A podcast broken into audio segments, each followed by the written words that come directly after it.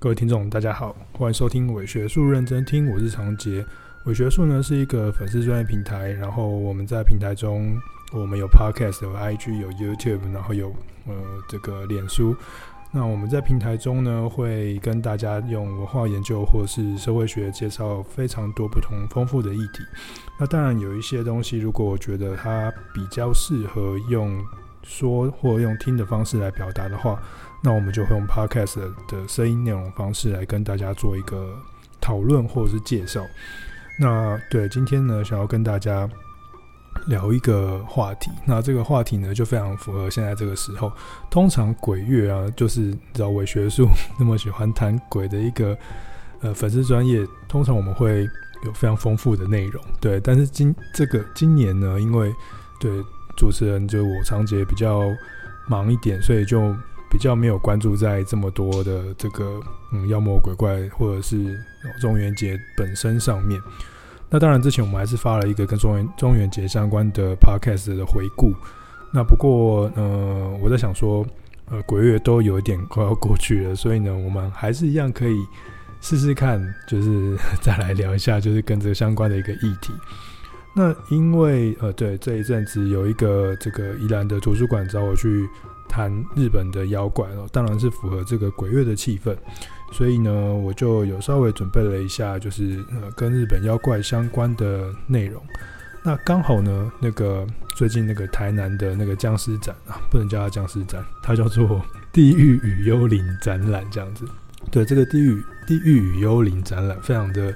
热门，那它也其实最推动了大家去思考在亚洲或东亚地区的。这一种冥界，或者是对于这种幽魂，或者是对于这种鬼魂的想象，或是故事，或是媒介的传播，或是再现，或是呃，深植在社会文化中的各种不同的形象，它是如何被被编织而成的？所以呢，我觉得在这个展里面，他就做了非常好的演绎。那虽然说它是一个人类学的展，虽然说那个僵尸三只僵尸。在我们的非常好的媒介传播下，我们好像嗯，就是把它定位成僵尸展。但那三个僵尸真的不是重点，重点就是它其他的部分。那如果大家有兴趣的话，还是可以在十月前吧，就你还可以看到，对，还是可以看到这个展。所以呢，大家可以去看看哦。那个策展人 Julian Husso 朱利安·卢梭，他用他自己的这个文化经验去讨论了这个亚洲的鬼魂这件事情。当然不是用那种猎奇的说鬼故事方式，而是他是一个人类学般的去演绎、介绍，呃，谈口述史、谈文学记载，或是谈戏剧的演出，或者是电影的编改。所以我相信大家可以在这个展里面看到非常多自己想要看到的东西。那我也非常推荐大家去看这个展。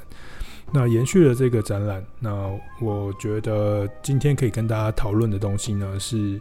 呃呃，我就刚刚讲过的是妖怪的部分。那关注在东亚地区日本这个国家的妖怪文化跟妖怪传统，那当然它必须还是会牵扯到幽灵或者是鬼等其他的分支。那不过我们今天就是以这整个大的日本恐怖妖怪系统来当做我们的论题，然后跟大家介绍到底到底什么是妖怪，然后妖怪的整个系谱脉络为何。其实，如果大家对于这个整个日本的呃流行文化熟悉的话，应该可以相当能够理解，哦，就是妖怪这个角色，或是这一些这一个群体，在日本的文化当中扮演着非常重要的一个地位。那这个地位重要到，就是它渗透到所有的文学，然后游戏，然后呃一般人的日常生活，甚至是政治的话语，或是论述，甚至是知识当中。所以这个大量的妖怪传说，从很久很久之前，呃弥生时代或者是平安时代，一直到呃通过了室町时代到江户时期，然后一直到近代，它是都是一个日本这个整个社会文化中一个非常。核心的部分，那当然我们比较能够理解的部分，可能像是听到阴阳师在谈《百鬼夜行》啊，或是我们看到一些画画绘画的卷轴，吼，里面在谈，在画出一些什么骷髅头啊，或者是呃鬼在路上走来走去的样子啊，或者是有一些幽灵的形象。那当然到到了近代哦，像是那个呃水木茂啊画画的这些妖怪漫画，或是有些学者小泉八云他去谈这个怪谈的文学，呃，整个妖怪的文化系统对于日本人的精神生活是影响非常非常深远的。那它相关的文化也非常的源远流长、系谱庞大。所以今天我才希望可以透过谈妖怪这件事情，来跟大家好好的去思考一下这个角色，或是这一个想象的，我都叫它社会事实啊，想象的社会事实，它是如何镶嵌在日本的文化当中，或者说它如何被实践在日本的文化当中。这个实践包含了感受、感知、情感，甚至是再现跟再生产的部分，所以。我觉得它是一个非常特殊的存在。当然，每个国家都有自己的鬼、自己的妖怪、自己的等等等等的众多事物。不过，在日本的这个国土当中，哦，因为他们有这种万灵、泛灵论的思想或万灵论的思想，所以他们的妖妖怪种类或鬼的种类可能会比我们想象中的多。非常非常多。你去看中国人，虽然我们中国人哦，华人也有去思考说，笔是一个妖怪，或者是砚台是一个妖怪，我们也会有这样《山海经》或者是一些后来的志异的内容。不过在日本，虽然说它是有点学习就是中国文化啦，不过它把它发扬光大的非常的彻底哦，就是万物皆有灵，很多东西都是有这种。灵神灵的存在在这些物体当中，那就是因为在这个万物皆有灵的想象，或者是呃信仰的传统当中，在他们日本人面对自己的自然生活以及社会生活的过程当中，有非常多的物品、器物、自然现象，都会被认为是一种神灵作祟或神灵存在的反应，所以呢，他们自然而然就透过这样子的作祟或是现象。去想象出这些现象是有一些东西所产生出来的，于是呢，就开始会有一些嗯词汇或者是词语在他们的日常生活中被表现出来，来去替代这些现象的发生。比如说鬼、欧尼，或者是妖怪，或者是幽类、幽灵。当然，这几个词汇它们都是一些可怕的东西。不过呢，在不同的文化解释上，它们有不同的脉络。那在日本的本身国土中的脉络，他们也呃有互相穿插穿引或者是交交叠，但他们也有各自的解释。那从我对就是这些文献的爬书当中哦，我自己最早看到去记录这种神异的现象的呃。比较快的是我比较比较前期的是我看到在平安时期里面有对妖怪的概念做一个快速的发展哦，尤其在《旭日本书记》里面有提到说，呃，在诶、忘记是哪一年了哈，这个皇皇宫中哦，因为那个日本书记都只是会记录贵族的事情，所以在皇宫中呢哦有各种妖怪频传哦，这里的妖怪呢其实。呃，并不是指一个很实体的物，或者是动物，或者是一个会攻击人的实实体。它是一个现象，哦，它是一个奇异的事情，它是一个呃没有逻辑或无法解释的事。所以这些现象，它背后可能有一个原因，或是有东西推动它。那那个时候还没有做很多的描述。不过在呃《旭日本书籍》里面，他就提到了这个妖怪的，我们叫它现象好了，现象。那一直到室町时期到江户时代，开始出现了百鬼夜行等等的这样子的，嗯，比较具体的想象的词汇的运用，哦，论述的运用，开始频繁的使用。那大量的文人或者是知识分子，透过了风俗的画卷，或者是说书，或者是物语的小说的形式，去形构跟实践的流传，哦，这些鬼、妖怪、幽灵，哦，变成让这些现象，或是我们之前还没有。具体实实体形象的这些事情，变成是人人得以口耳相传的重要的故主呃故事主题。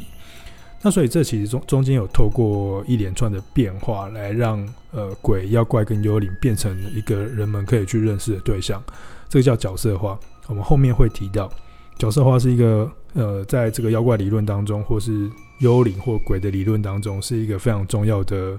理论思考。我们后面会会会思考到这件事情。那我们先区分一下鬼、啊妖怪跟幽灵。当然，这几个字呢，或这几个词汇本身就非常难以区分。呃，因为他们被混用，他们被编织，或是他们在某些脉络中，某些脉络中会互相取代。那我们先讲鬼好了。那基本上鬼是作祟后的状态，所以它比较有负面的情感存在。那你说它有一个实体形象吗？它一开始其实也没有一个非常具体的形象，它被指称为是一种隐身在后面的事物。群体主体的群体中，主要多数群体群体中之外的那些被隐藏起来的他者。那在我们的呃历史研究里面，我们可以看得出来说，其实。有非常多的鬼，有可能它是指的是某一些现象，但有很多的鬼呢，它指的其实是外族。哦，在呃历史的记载当中，在呃口传史的记载当中，呃有一些鬼呢，它可能是指的是平安京外围的这些道寇，或者是指的是呃比较远方的那些国家里面的比较不认识的族群，或者是原住民。所以呢，这些原住民或族群的这种呃。多数社会多多数主流群体之外的他者，就被想象成想象成是一种恐怖的对象，因为他们会有战争的关系嘛，所以呢，他就变成了是一个鬼。那这个鬼呢，会跟呃主流主流社群呃这个多数者社群形形成一个冲突的状态，所以就产生了非常多打鬼的故事。这也是桃太郎啊，这也是那个呃我们听到很多呃平安时期后后后后半段的这些。战争的故事中有很多鬼的存在，什么呃慈木童子啊，什么酒吞童子啊，对，它都是相关的这种他者的形象。那这个他者的形象，它如何被被形塑成那种非常主要青面獠牙的赤鬼跟呃青鬼的那种妖怪，或是叫他鬼的形象呢？就像是我们在呃解分记的时候。会在非常多的寺庙或者是神社里面会看到这样子的这种鬼的形象。我记得那时候我在解分记的时候去一个庙，完了忘记叫什么庙，比瑞山吗？还是哪里？那它有一个仪式，好，那个仪式呢，就是呃中间的那个和尚们，好，他们会用密宗的方式去念一些咒语去祈福。那旁边呢就会有一群五个吧，五个颜色的青鬼、赤鬼、黄鬼、黑鬼等等，他们就会围绕着那个。呃，祭坛，然后再绕圈圈，那你就可以很明显看到那个鬼就是一个，你知道，就是我们想象中的那种，哦，就是有一个长一个角，然后全身是赤裸的，很壮，然后呢，身体上面还呃披披着一些兽皮，手里拿着狼牙棒或者是武器，你可以想象他就是一个一个一个外族，外族嘛，一个他者。那并且这个青面獠牙的形象呢，呃，有很多其实是来带着一点，你知道，中佛教的色彩。呃，佛教里面夜叉或者是某一些嗯，像是呃金刚哦，金刚还好，夜叉之类这种鬼的形象，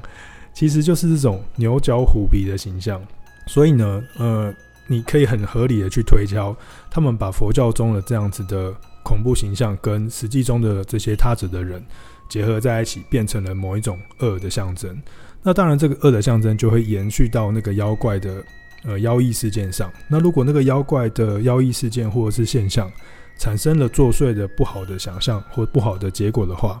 那我们就会说它是有鬼。所以呢，《百鬼夜行》里面中里面中的鬼呢，虽然里面是妖怪，可是我们为什么会称它为鬼呢？是因为《百鬼夜行》之后呢，可能就会带来瘟疫，或是带来一些不好的结果。所以呢，那个鬼的意思就是，呃，透过这样的方式来。阐述它是它是一个恶或作祟的意思。那回到刚刚那个讲妖怪这件事，那其实鬼是这个作祟的意思，然后它富有这样的形象。那妖怪可以呃幽开可以回溯到更久之前的文献中去讨论这种异常事件。那这个异常事件呢，它是透过嗯泛指任何事物所引发出来的事件。它背后可能有一个东西在推动，可是那个背后的推动呢，是可能是有逻辑的，也许我们看不到哦。古代人他们没有那么好的自然科学的知识，所以他看不到那个推动的逻辑，所以只好他们透过一种想象的存在，去把现象跟所发生的事情做一个呃跟原因做一个连结。那这个连结有可能是连错嘛，就连到一个妖怪身上。那如果这个妖怪又作祟的话，它就会被加诸于鬼的形象。所以妖怪在后期慢慢的去呃产生出非常非常多不同的形象，就是因为这些奇怪的现象或是无法解释的现象，它必须要被赋予一个逻辑去解释它的发生或运作，所以呢，产生了各种不同的嗯妖怪的现象的呃妖怪的形象的出现。这个后面我们会再谈到呃妖怪的定义这件事情。那于是妖怪就发生了。那既然妖怪可以被存在化，哦，就是它从现象变成存在，再从存在就会变成角色，哦，后面也会提到，啊其实现在就可以讲，就 从那个存在就变成角色。角色的意思就是，我因为这个现象存在的妖怪，呃，而诞生的妖怪存在，那我把它，嗯，想象的那个样子具体化成一个固定的角色。所以呢，当以后都发生这件事的时候，我就可以说这件事是因为这个角色的妖怪所导致的。比如说合同，当我们都发现水里面的人被水鬼抓走了，哦，他不不见了或消失或被捉弄了，但我们不知道原因的时候呢，我们就会想象有一个东西叫做合同。这个合同呢，它被指称为。呃，引发人被水卷，呃，人在水里面发生水水难，或者是各种被捉弄的事件的原因，就在这个合同身上。可是这两件事情有关，有有实际的关联吗？这个关联是想象的关联吗？我们不确定说合同存不存在，但是你可以理解说这个现象的从现象到本质，再到呃角色化的这个过程当中，它是一个符号学的过程，它被连在了一起。所以就是这个符号学的过程如此的有趣哦，所以在江户时期就非常非常多的这个知识分子啊，像土佐光信啊，或者像是呃鸟山实验啊，对，呃，所以他们都画了非常多的画作去描述那些嗯伞怪啊、鱼精啊、琵琶精啊等等的这些妖怪的存在。那透过这样的视觉化的具体的角色的描述。那奠定了日后哦，从江户时期一直到现在，我们对于妖怪的所有所有所有的认识。那当然，这个认识就会牵扯到后来我们会提到一个非常有名的学者叫小松和彦，他为什么会对妖怪想要做这样子的爬梳跟理解？那第三个呢，我们要厘清的就是这个幽灵幽灵，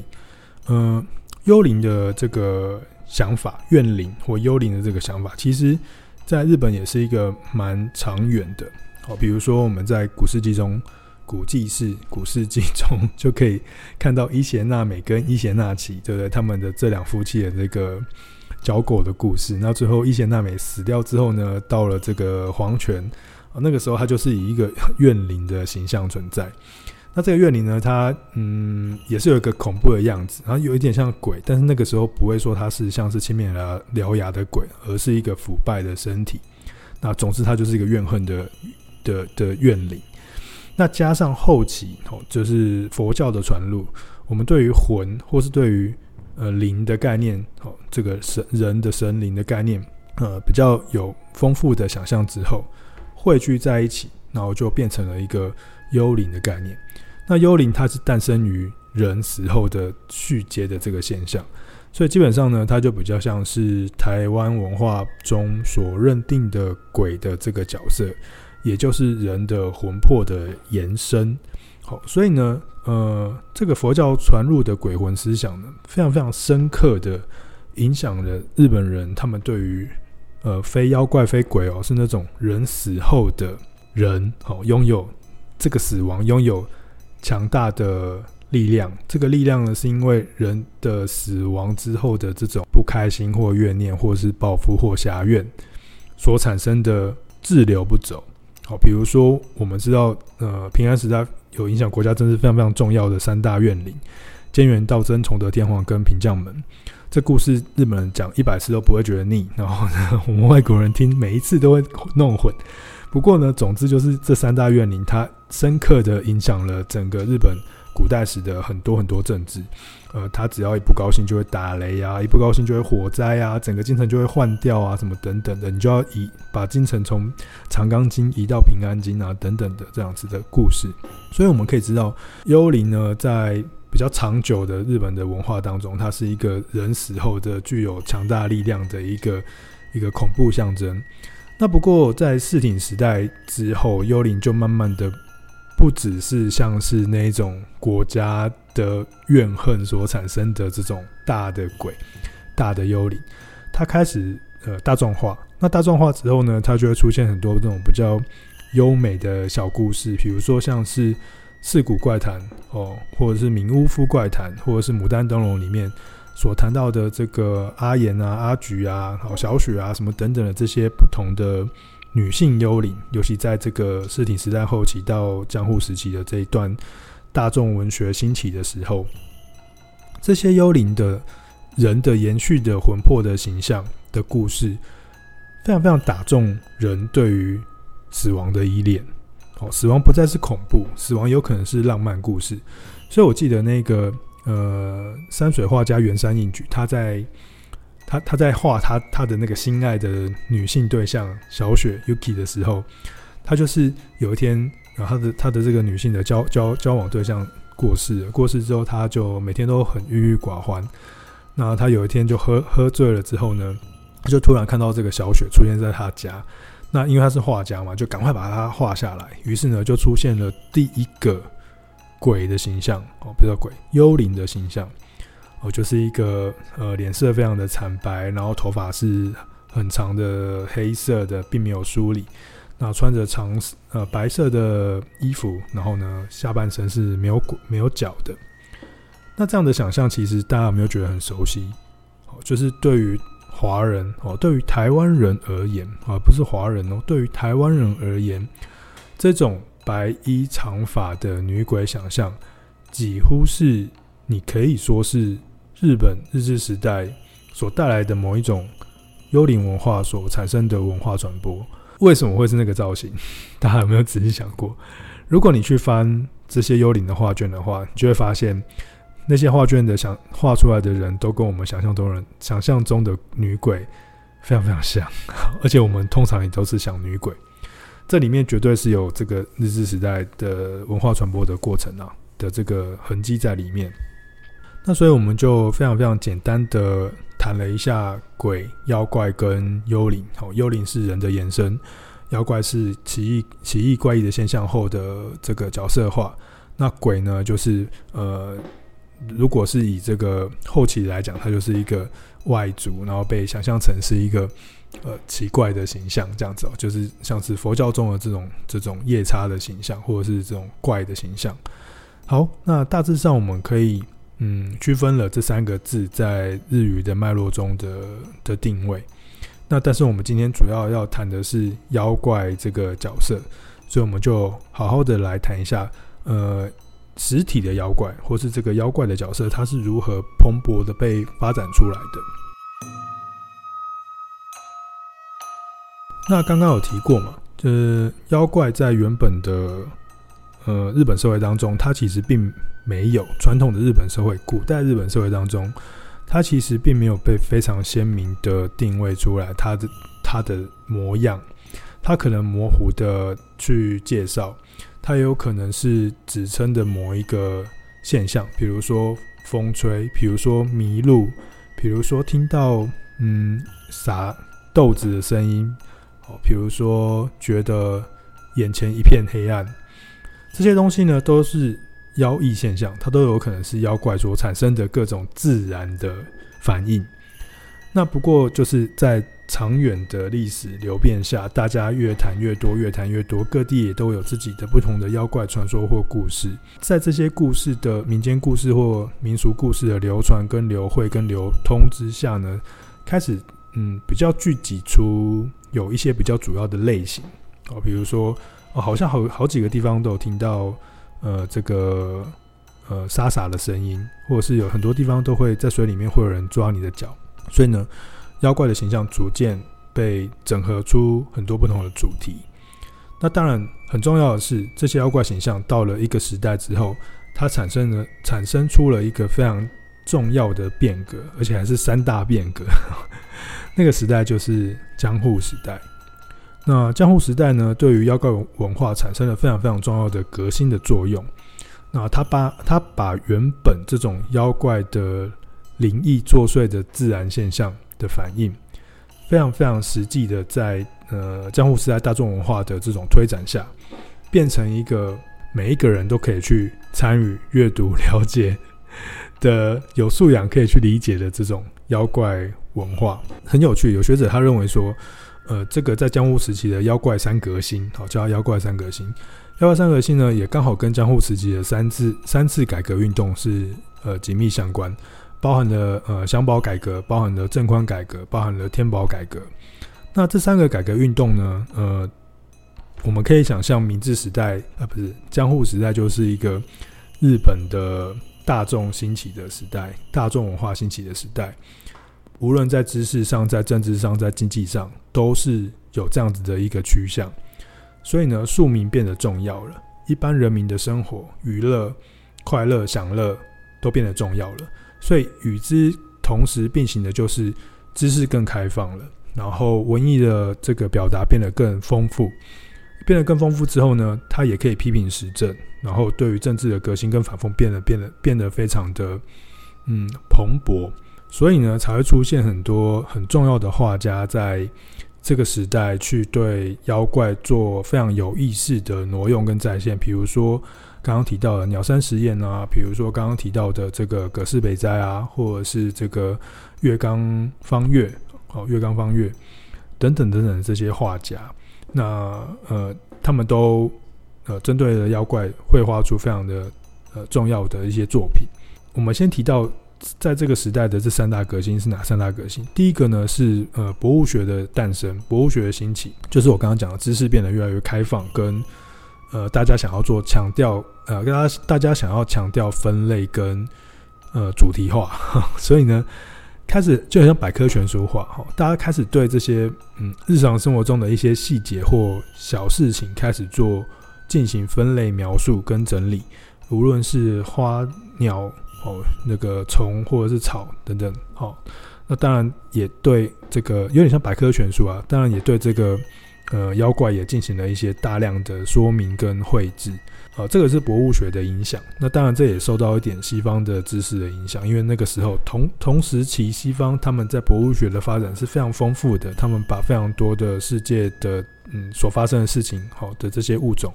做了很多的归纳跟排列，这样子。那接下来呢，就发生了第二第二次改革。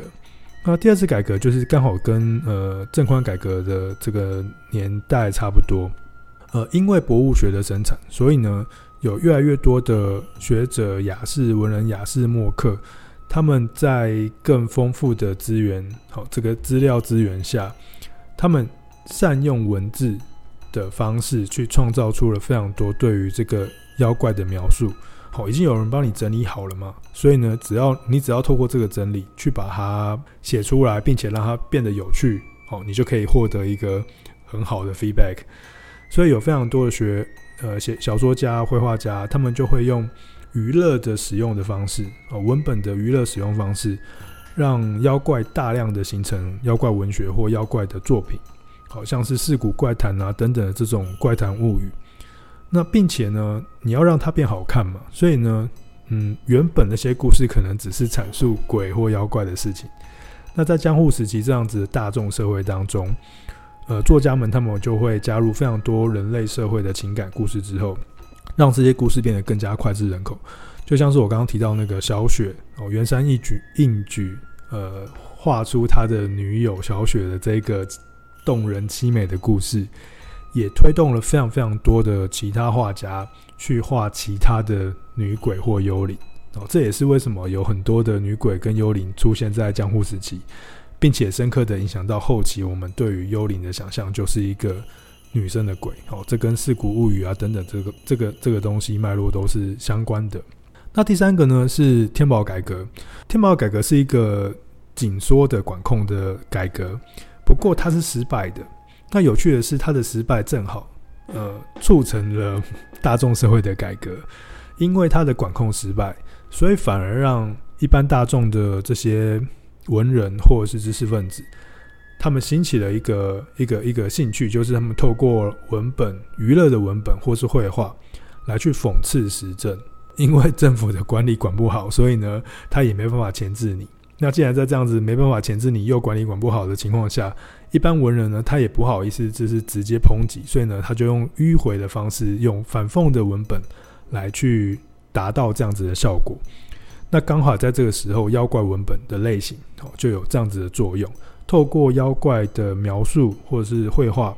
来去隐喻这个时政，或是隐喻这个社会风气。那这样的文学风格呢，也深深的影响到后世。像水木猫他画这个鬼太郎里面，其实也有很多是批评社会时政，或是反映社会事实。那妖怪不只是妖怪，妖怪它可能后面有看到更多跟社会相关的很多事件在里面。所以刚刚提到这个江户时期的大众社会的妖怪化的过程，它妖怪大众社会化的过程，很深刻的就会影响到后面整个明治时代一直到近代，那让这些妖魔鬼怪的故事变成是日本文化社会文化中的非常重要的成分，一直到今天。我们都可以在非常多大众文化的任何地方可以看到，呃，江户时代这三大改革的一个遗迹。哦，你可以看到有很大量的妖怪的类型，你可以看到妖怪被拿来作为娱乐使用，你可以看到妖怪或都市传说，它背后可能是一种批评或者是社会的预警，呃，或者是它会有正向的，正向的，比如像是吉祥物，哦，吉祥物就是一个地方文化的妖怪化嘛，哦，它是被一个形象化、具体化的一个实现。呃，前面我们算是一个概概论的情况，我们来谈说什么是妖怪，然后以及妖怪它如何从很久很久以前一直到现在，然后影响到当代，它是一个文化的源流哦，一个很长的一个过程哦，连续性的过程。那这个连续性的过程有一个特殊之处哦，在于近代现代化或现代性之后，进入到日本之后。发生了一件非常特殊的事，就在这之前呢，妖怪可能是妖异的现象，是鬼故事。然后到了江户时期，妖怪是鬼故事之外，它还是一种一种娱乐，或者是一种嗯反讽，或者是一种人们对于这些东西的一个嗯知识性的展现。哦，还没到知识啊，就是排列组合。那到了后期，哦，整个西方社会、西方文化进入到日本之后，妖怪开始变成是一个。日本学术界研究的对象，好，哦，妖怪本身变成一个对象。我们现在我们现在所看到的很多妖怪相关的知识或文本，或者是绘图、绘卷的整理，都是在一八八零年之后，呃，有非常非常多的学者，他们一方面接收了西方教育，一方面他们在日本，好，重重新审视日本文化之后。所反古到妖怪的文化当中去思考以前的妖怪是什么，于是呢，整理出过去到底发生了什么事的这个成果，是我们现在看到妖怪的这个蓬勃发展在当代的样子。呃，就是靠这一百多年的这个学者们的讨论，那我们就深入一点的用一个系谱性的方式来讨论，究竟有哪一些学者。是在这个妖怪论述的系谱当中，是扮演非常非常重要的角色。那基本上呢，呃，大概有一二三四五六六位重要的学者，可以说是在这个呃妖怪的系谱中扮演非常非常重要的这种知识性论述角色。这六位学者呢，分别是呃井上元了、江马务、柳田国男、小松和彦、宫田登跟和和准雄。那当然，你说这六位。重要性是谁拍的？没有，就是我拍的。因为有一些人可能，比如说和合准雄，就没有人觉得他是妖怪的重要角色。但是我觉得他是妖怪论述中，在当代运用社会学或是心理精神分析或诠释学中一个非常重要的的学者。这样子，那有些人可能觉得井上元了好好像还好，就是因为他的妖怪学说比较奇怪。但我觉得就是因为他开了这个头，所以呢，后面才会产生出这个大量的妖怪学者的讨论。那我们就从井上元了来开始这个妖怪论述，或是妖怪论述系谱的讨论吧。井上原了呢是一个明治时代的哲学家，他是一个哲学家，呃，并且他是第一个跟把妖怪拿来作为研究对象的学者。基本上他他就是一个哲学家，他是一个佛学家，他有读西方文学、西方哲学，他有读佛学。那为什么会去研究妖怪呢？而且他后来还被被称为是妖怪博士。哦，妖怪博士就是井上元了这样。很有趣的是，他之所以去研究妖怪这件事情，是因为他想要了解，就是人的心的近代性，人的心的近代性。也就是说，在那一个呃东西方交汇的这个明治时期。明明西方社会有非常非常多科学的事物，跟理性的思考，跟科学精神被传入到日本的这个社会当中，那个时候非常崇拜西方了。那井上元了作为一个哲学家，他就哲学家，他就非常非常的好奇，说为什么人们他们不会用理性的方式去思考他们的生活中的这些妖怪的存在，而是很沉溺在那个妖怪的民俗的过程或是这些仪式当中。所以呢，他就希望透过用分析妖怪的存在方式来去破除日本的传统中的这些迷信。也去认识说这个传统迷信中的人的心是什么？那这个心如何因为这个破除而产生一个近代化的过程？呃，对于井上元了来说呢，妖怪比较像是刚刚我们提到的第一个解释，就是呃泛指各种非合理、非正常、异常的那些事物跟呃想象或精神。它算是一个呃学术用语啊，所以那个呃它算是个专有名词。所以井上元了他有非常非常多的书，他就直接写妖怪学，好，因为他讲的就是这个非合理的、非正常的、非理性的事物，它是如何在日本被发生。呃，因为在呃一八七一八八七年的时候，井上元了出版了这个《妖怪玄谈》，那里面其实都记载到了非常多明治时代初期有很多很多的这种。很强调地方民俗的社会现象哦，那种不可思议的社会现象，比如说那种碟仙、啊，比如说呃鬼门啊的风水思考啊等等。那井上元了他认为说，哦那个西化西化的时代，他认为说就是要用这种除魅的方式，用现代性近代化的方式，来让日本人把这些恶习改掉，好这些妖怪的事物改掉。所以呢，他就用了非常合理跟哲学的方法，把这些奇怪的事情呢分成各种不同的嗯妖怪类型，呵 呵叫妖怪类型。呃，他把所有的妖怪的这个现象分成虚怪跟实怪。所谓虚怪呢，就是它不存在，然后它也不不重要，它也没有逻辑，它就是一个我们看错的事情。比如说人为的妖怪、鬼怪，哦，像是都市传说，我们随便乱讲了一个一个鬼故事，然后大家就信以为真。这个叫做人为的妖怪，那第二个叫做物怪，物怪呢也是一种虚怪，呃，它就是那种偶发的妖怪，比如说我不小心看错了，或者是我在路边哦看到一个黑影，那我就每次看到这个黑影，我都觉得它很可怕，所以它是一个主客观的情况下，我所产生出来的一个我误会了看到的奇怪现象，它叫做虚怪。而对于井上元了元了来说，虚怪都是错的。我们要拒绝虚怪这件事情。那他其实也没有全部都觉得妖怪是不好的哦。哦，他还有觉得妖怪其实某些某一些部分妖怪是可以考察的。它跟虚怪不同，虚怪是不值得考察。那有一些妖怪呢，是它是值得考察的。那值个值得考察的妖怪呢，叫做石怪。它是一个实实体的，它是本质性的，它是存在的，它是可能具有思想性的价值的。那在这个石怪里面呢，又分成了假怪跟真怪。那假怪呢，基本上它就是一种自然的妖怪。呃，这种自然妖怪呢，比如说像是鬼火哦，它是一个物怪，就是因为灵的关系，它里面有个化学作用嘛。所以呢，虽然它是一个看起来像是很虚幻的东西，但是它后面有一个呃自然的逻辑在里面。或是某一些新怪，比如说它透过心理学的方式来变魔术。来做催眠术，它里面可能有不合逻辑的，或是看不出逻辑的一些超自然现象，但它某个程度上算是一种社会心理学嘛。所以呢，对于井上元了来说呢，这个东西都还是算是实怪的范畴当中，是因为我可以透过自然科学的方式去验证或理解。那另外一种呢，是井上元了他高举的，他觉得伪怪、物怪、假怪、哦虚怪这些东西都可以被排斥，或是要被仔细考察。但是呢，有一个东西呢，叫做真怪，它是一个理性的妖怪。那这个真怪呢，它提供人们解释世界的方式跟道理，它里面富含着各种不同的逻辑跟意义。比如说太极思想，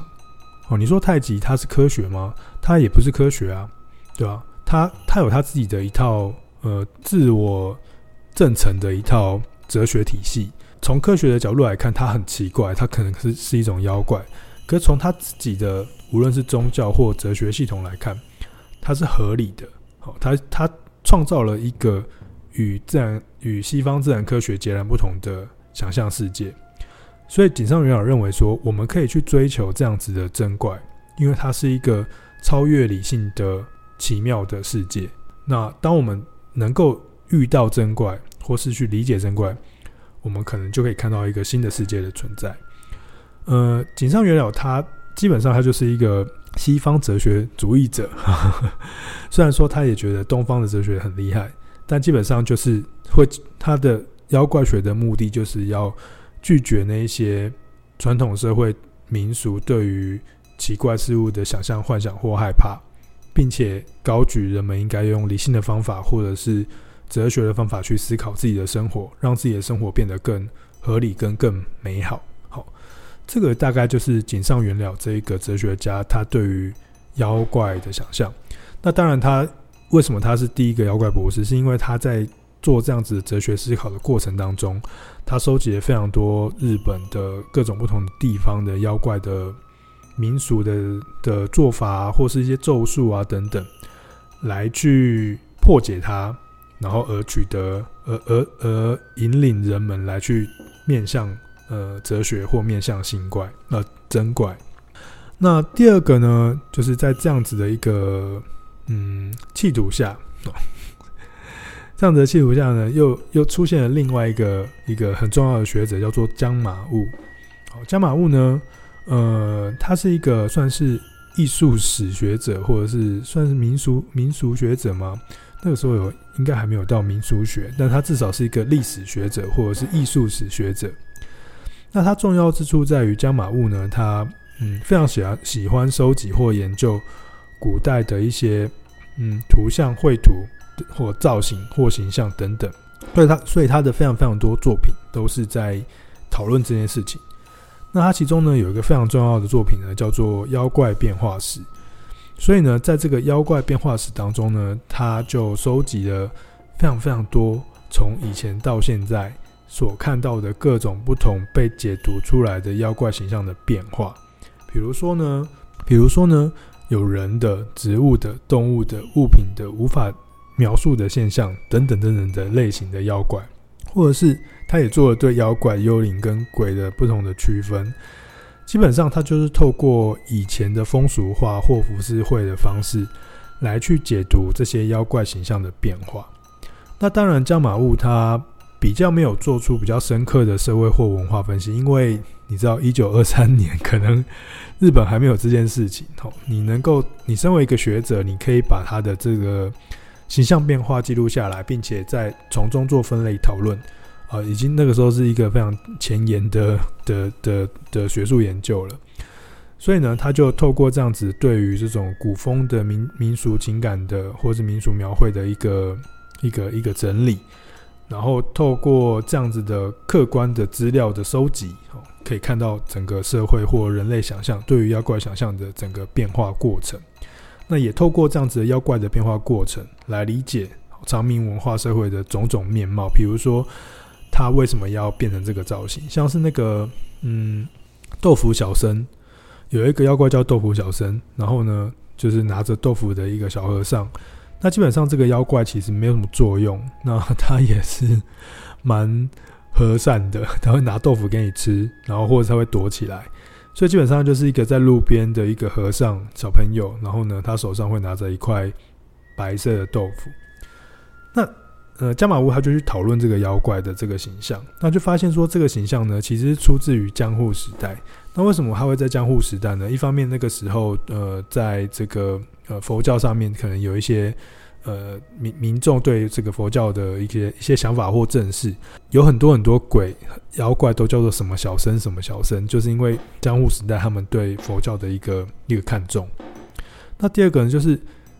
呃豆腐哦，在江户时代是一个非常重要的食品，哦，很多人会去吃这个豆腐，或是享用这个豆腐的餐点，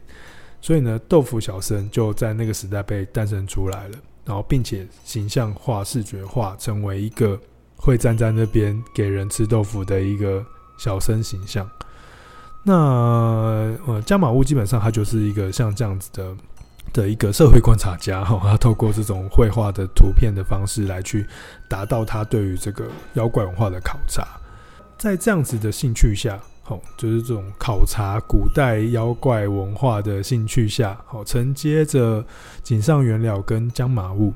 好，第三位重要的呃妖怪学者出现。一九三九三六年，第一位好使用田野调查的方式对妖怪进行了民俗学的考察的学者呢，就是柳田国男。这个柳田国男大家应该非常非常熟悉啦，就是如果你稍微对日本民俗学或文化研究有兴趣的朋友们，应该会很容易听过柳田国男这位学者。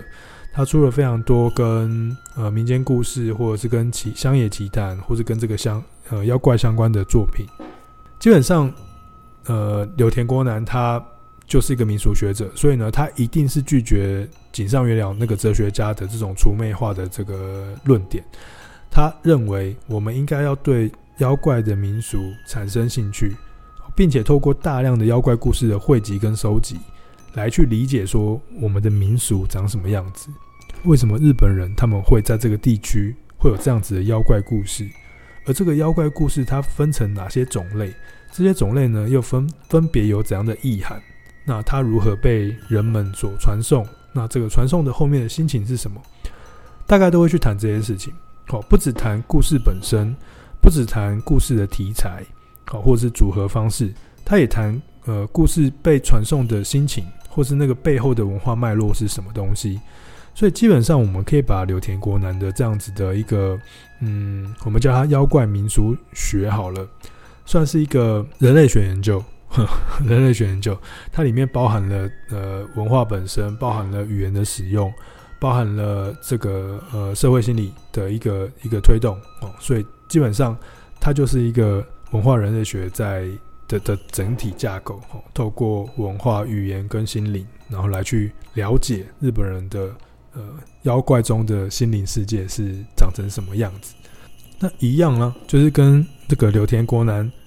有点类似的兴趣哦。重有一个很重要的事情是，刘田国男呢，他的这些研究停在一九五零年代吧，还是六零年代，中间隔了三二三十年，这都没有很重要的妖怪研究或是学者等等啊、哦。这可能跟整个日本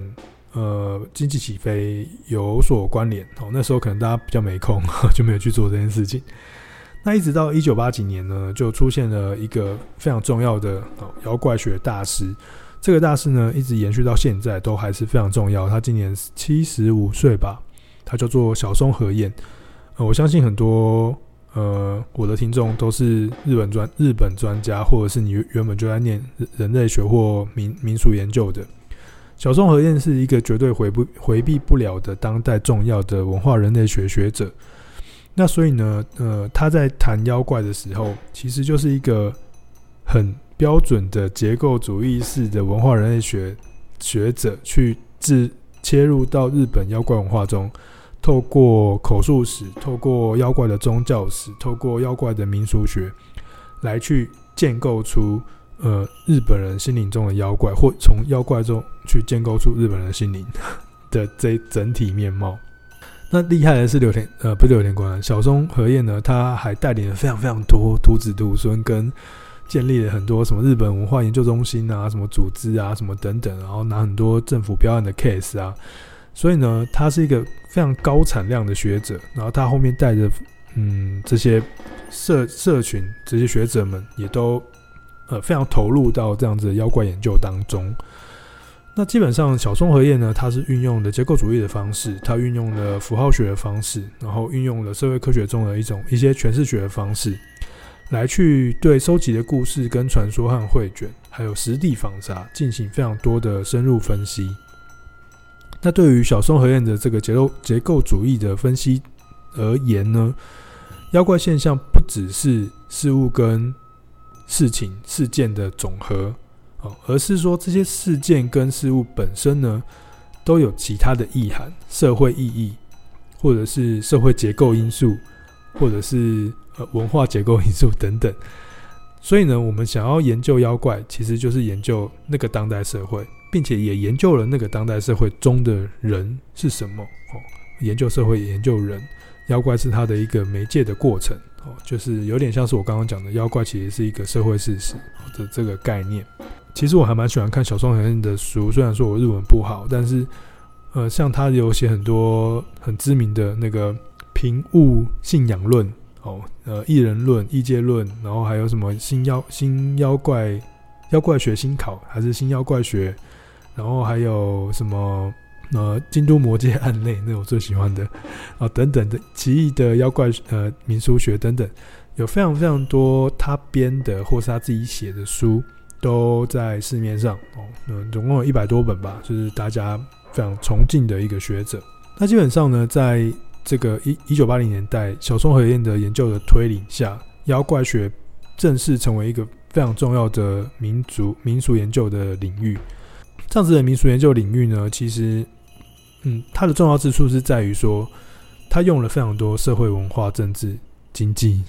的这种社会科学角度来去分析了这些妖怪的存在跟妖怪故事。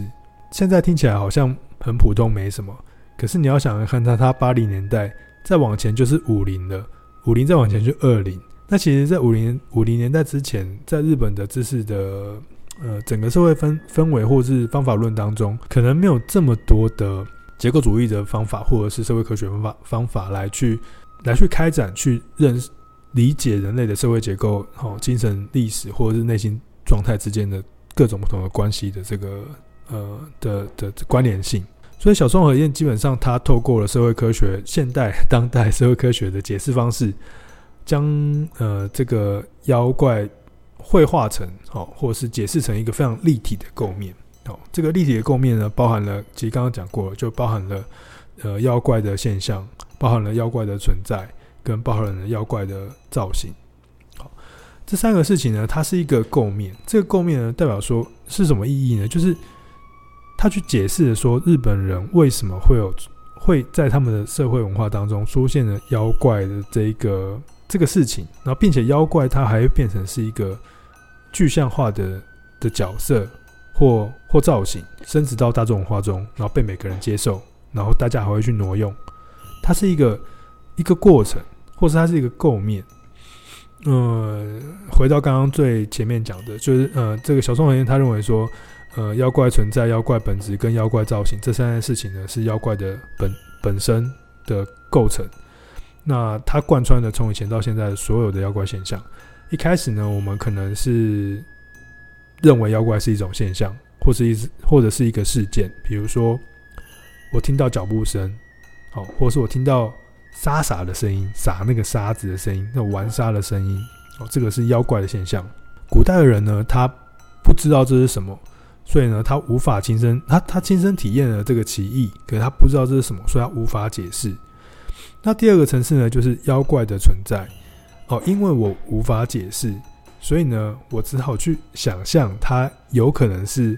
某些逻辑去引发这个超自然的现象。所以呢，这个沙撒这个沙的声音呢，是因为后面可能有一个人，或是有一个什么东西在撒沙子。我看到鬼火。我可能就会想象说，后面可能有个什么东西在烧那个火。我听到脚步声，我可能就会想象说，诶，这个脚步声看不到人影，那代表说有一个透明的东西，它在那边走，所以呢，它就会呃发出声音或发出声响。所以会导致这些现象的东西是一个东西，是因为有一个妖怪的本质，所以才会导致这些现象。再接下来一步呢，就是妖怪的造型。既然它有现象了，既然它也有本质了，那代表说它可以被描绘出来嘛？这个时候就遇见了这个江户时期的我刚刚提到的大众化的这个几个过程。所以呢，知识分子、小说家、美学家，或者是呃呃绘师等等哦，能剧的这个剧作家，他们透过美学的技巧或者美学实践的过程，然后来去把刚刚提到的这种嗯妖怪的存在。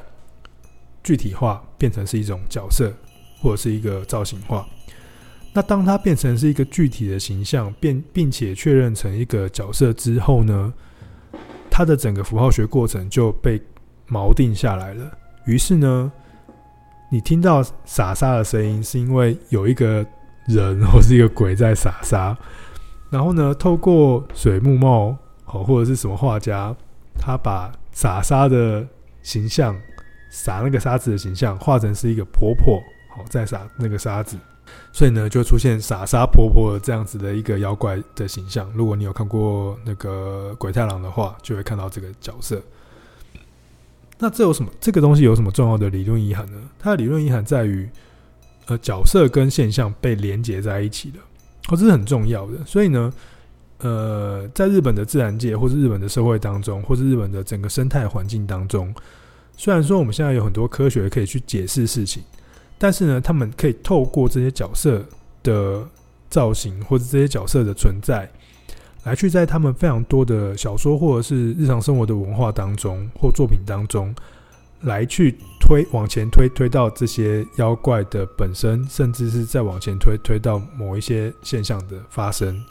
所以呢，日常生活中有很就会变成是有很多现象，它的发生是很有趣的，因为它背后有一些可爱的妖怪，或者是。奇妙的人们在推动这些事情发生。我我讲到这边，我就觉得，呃，为什么之前这个苏硕斌和台呃台湾文学的的教授，台大台湾文学所的教授苏硕斌，他会一直想要讨论就是台湾妖怪这件事情。从这个呃角色化或者造型化的这个整个过程的脉络当中。的确，台湾在后面这的这个角色化或者造型化的这个面向上，我们非常弱势。所以反推回去，我们在整个现代性的除魅化过程当中，我们失去太多太多对于现象或者是某些事物本质的想象力跟看法。我们看到的都非常扁平，呃，它跟地方文化可能也连接不起来。所以呢，我我觉得小松和彦在这个地方所提到的造型化或者是角色化的这一个很重要的一个呃理论化的过程，其实就恰恰解释了为什么这些学者们他们想要在当代日本去研究这些妖怪，正是因为当代日本他们面临了呃西方文化或科学理性科学的的入侵当中，所以他们在呃六零七零八零年代，他们试图想要去恢复。恢复一个反骨的作用，去透过某一些学术活动或是知识活动，来去回到日本人、日本人以前的那个心灵里面，去强调日本文化在整个日本的知识环境中的一个跟西方文化的一个对峙。所以，透过妖怪的这样子的研究来去达成。啊，我在录音的现在这个过程当中，偶尔有点小小的感动。就是原来那个那个意思是这个样子哦，听起来是蛮合理的。那并且好像就还蛮有蛮强大的论述能力去去证实或或支撑这些妖怪创作，像角师啊，或者是像一些呃潇湘神啊，他们为什么要做这些文本？为什么要做？为什么要做这些画作？就是因为这个造造型化跟前面这个现象之间的关联性，它就是历史、社会、文化之间的关联性。好。呃，好，自己一个小小的感动，在这个过程当中，好了，那第第五个，第第六第五个我不讲了，第六个呢，其实我觉得有一个很重要，我自己也很喜欢的一个学者，我们在这个 podcast 里面其实也一直不断的重复提到，就是和和准雄。呃，我喜欢和和准雄，是因为他会从文化研究或者是从精神分析的角度去看这些异界或妖怪或是奇怪的神话故事或都市传说。那为什么要做这件事情呢？是因为他透过这样的方式，跟前面的学者也是一样，他透过这样的方式来去试图解开日本人在文化心灵上面那个意识跟无意识之间的互动过程。所以，他可以在裂嘴女或二口女，他可以在鹤鹤姬，他可以在三老，他可以在各种不同的这个嗯龙宫的这个呃。呃，故事当中，哦，这个桃太郎或者是浦岛太郎的故事当中，去看见日本人他们如何在如何在这些传统的故事里面去表达出他们的文化心灵结构。这个追寻或者这个理解，就一方面可以去更深刻的去认识到说，所谓日本文化是什么。那另外一方面呢，也可以去理解到说，如何用一种不可言喻的言喻的方式去。统合内外意义的世界。对于这个和合准雄来说啦，就是这一些神话故事，或者是日本的这些呃都市传说，或者是乡野奇谈，其实都有一些很奇妙的，我觉得是有疗愈作用吧。他会去把为什么日本人他们活那么久，活到现在，他们如此单一，但是他们有很多文化的部分，其实他们发展的还蛮好的。虽然我们现在对其可能有一些批评，比如说少子化啊，或者是什么高龄社会的发生啊，或者他们经济弄得不好。可是我们每每会在某一些日本人的细节上面，会觉得我们好像蛮喜欢这样的美学，或者是这种精神的的状态。那和和准雄想当然，他非常佩服他们自己日本人的这些状态，或者是他，或者是他想要诊断，也许有时有时候有走偏的，他想要诊断这些状态，所以他就透过这样的鬼故事或妖怪故事的方式来去做了深刻的分析。来去试图去发现这些妖怪或神话故事或鬼故事，它或许可以为日本社会带来某一些疗愈，或者是警告，或者是引导或指引的作用，让整个日本社会在这样的精神的心灵力量下，可以迈向比较稳定的一个发展。所以这个对我来说，我觉得和和准雄是一个蛮奇妙的用嗯诠释学跟跟精神分析来去。把妖怪故事或妖怪的这个形象做一个很完美结合的一个学者，并且他提他的他的想法都非常有丰富的解释性，会让你把每一个故事都看得非常有趣，这样子。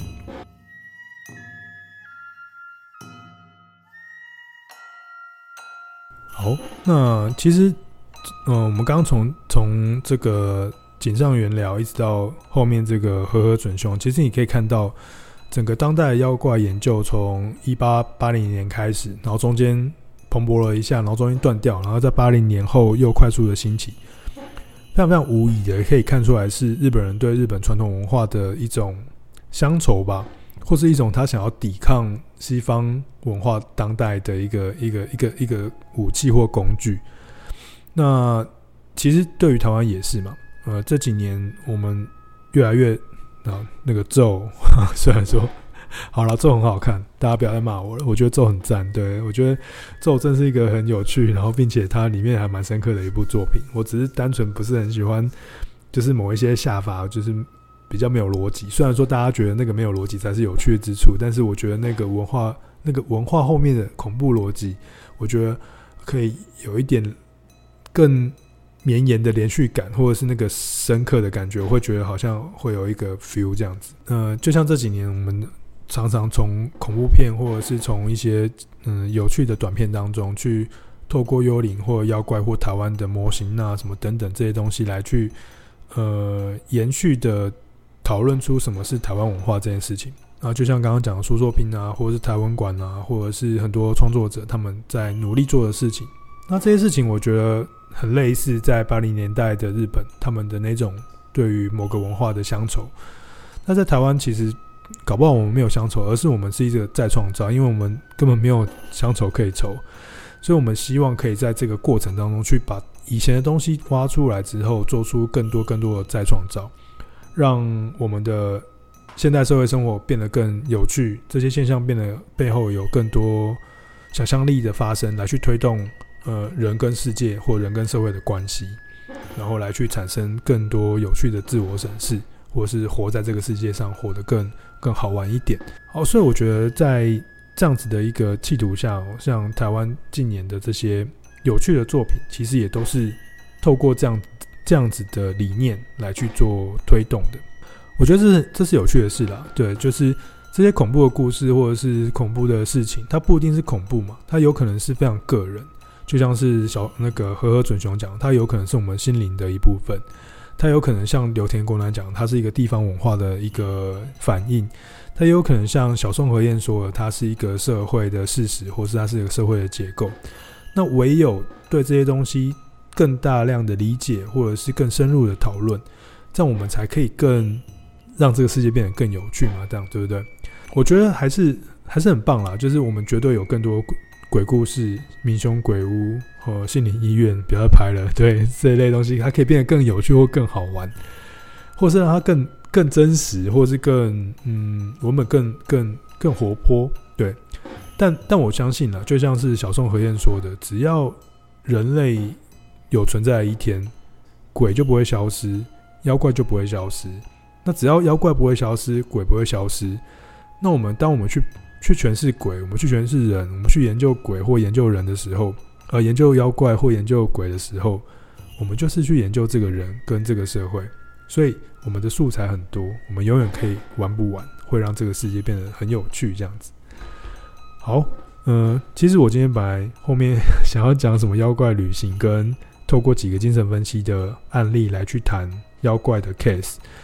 不过我觉得时间有点太长，所以呢，嗯，我们就把它切一半。呃，下一集再讨论这个妖怪旅行跟呃几个精神分析的 case 来讨论什么是妖怪这件事情，或妖怪所展现出来的本质内涵是什么，以及以及反映出来的反映出来的社会文化的状态是什么。那今天的伪学术认真听呢，就这个在这个鬼月的气氛下，跟大家讨论了这个日本的妖怪文化。那呃，介绍了几个学者，让大家可以从一个比较具观的角度去看历史上以及知识的系谱上，那这个妖怪是如何被建构与实践的。那希望今天的做今天的这个内容呢，可以让大家对于这个整个日本妖怪的建构哦，可以有一点更深刻的想象。好，那今天的伪学术认真听就到这边喽。那有什么？哦，没有有什么，就下个礼拜或者下一次，我们就来讲这些妖怪的精神分析跟其他的故事。那就这样子喽，好，拜拜。